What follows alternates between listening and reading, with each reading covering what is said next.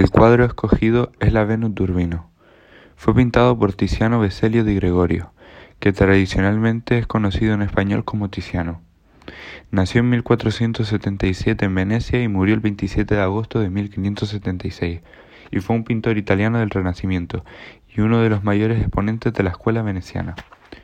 Reconocido por sus contemporáneos como el Sol entre las estrellas, en homenaje a la línea final del Paraíso de la Divina Comedia de Dante Alighieri.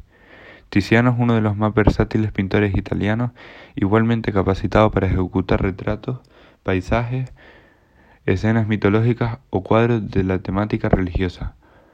Tuvo una larga y dilatada carrera y su obra atravesó muchas y diferentes etapas, en las que su estilo cambió tan drásticamente que algunos críticos tienen problemas para creer que los cuadros de su primera etapa y los de las posteriores hayan salido de la misma mano.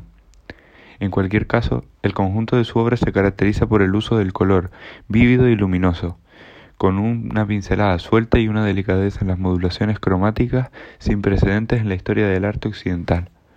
Venus de Urbino, también llamada Venus del Perrito, es una célebre pintura al óleo sobre lienzos cuyas dimensiones son de 119 centímetros por 165 centímetros, realizada en 1538 por Tiziano.